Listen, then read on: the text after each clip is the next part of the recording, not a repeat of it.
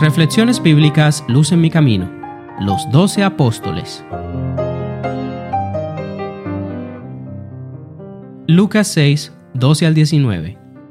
En aquellos días Jesús fue al monte a orar y pasó la noche orando a Dios. Cuando llegó el día, llamó a sus discípulos y escogió a doce de ellos, a los cuales también llamó apóstoles. Simón, a quien también llamó Pedro, su hermano Andrés, Jacobo y Juan, Felipe y Bartolomé, Mateo, Tomás, Jacobo hijo de Alfeo, Simón llamado Celote, Judas, hermano de Jacobo, y Judas Iscariote, que llegó a ser el traidor.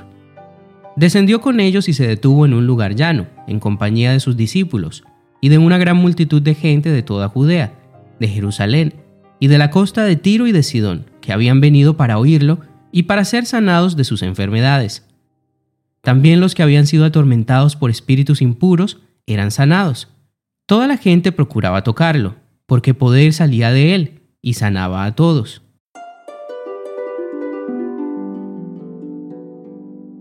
Los campos y las colinas eran los lugares favoritos de Jesús, y muchas de sus enseñanzas fueron dadas al aire libre, y no en el templo o en las sinagogas. Ninguna iglesia podría haber contenido a las multitudes que lo seguían.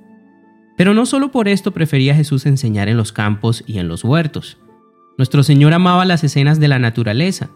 Para Él, cada tranquilo retiro era un templo sagrado.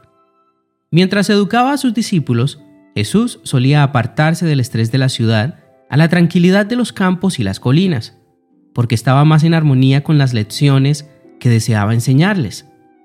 Durante su ministerio, se deleitaba en congregar a la gente a su alrededor, bajo los cielos azules, en alguna colina hermosa o en la playa junto al lago. Allí, rodeado por las obras de su propia creación, podía dirigir los pensamientos de sus oyentes de lo artificial de la ciudad a lo natural. Asimismo, Jesús escogió rodearse de personas con corazones sencillos y dispuestos a obedecer a Dios. Su objetivo era prepararlos para entrar en el reino de los cielos junto a Él. Jesús estaba a punto de tomar una de las decisiones más importantes de su ministerio, elegir a aquellos que serían los líderes de la iglesia cuando Él regresara al cielo, a los doce apóstoles. Nuestro Señor llamó a sus discípulos para enviarlos como testigos suyos, para que declararan al mundo lo que habían visto y oído de él. Su cargo era el más importante al cual hubiesen sido llamado alguna vez algún ser humano, y únicamente Jesús los superaba en autoridad.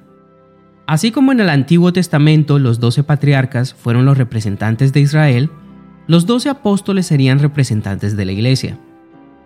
El grupo que Jesús escogió estaba compuesto por hombres sencillos de corazón, algunos eran pobres y sin muchas posesiones, y otros eran ricos como Mateo.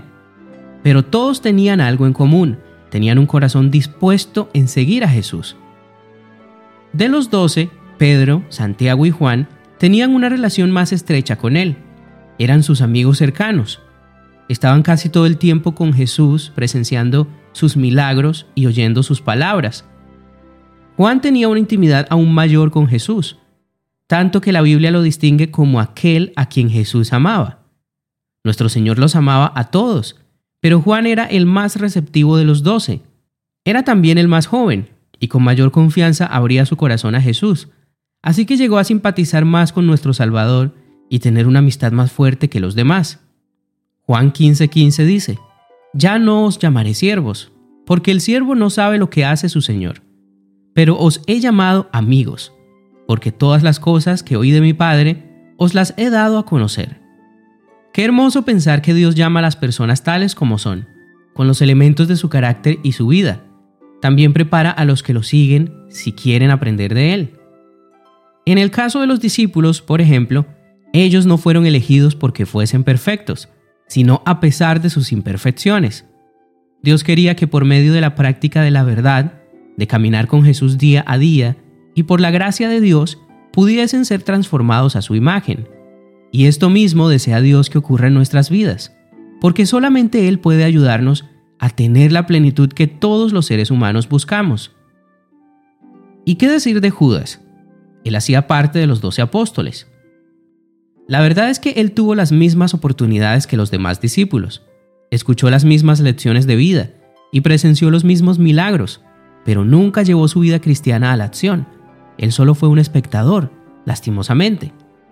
Las decisiones que tomó lo llevaron a entregar a Jesús, pero desde un inicio tuvo las mismas oportunidades que tuvieron los demás.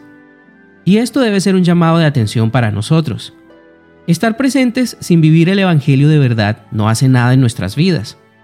Tener una relación con Jesús, a tal punto que Él nos llame su amigo, eso es lo que hace la diferencia.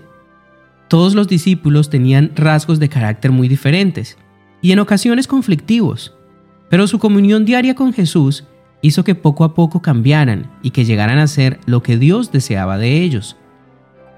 Hoy quiero invitarte a meditar en el privilegio que tuvieron estos hombres de caminar junto a Jesús por tres años y medio de su vida. Todas las experiencias que vivieron con Jesús están disponibles para nosotros hoy, porque Jesús desea tener esa misma amistad con nosotros. La invitación que Jesús hizo a sus apóstoles hace tantos años la vuelve a hacer hoy. Él desea que cada uno de nosotros le sigamos, que tengamos una amistad sincera con Él. Así que vive con Jesús. Dale una oportunidad de estar en tu vida. Luz en mi camino es un podcast de Oíd y Ministerio Cristiano, producido por Fe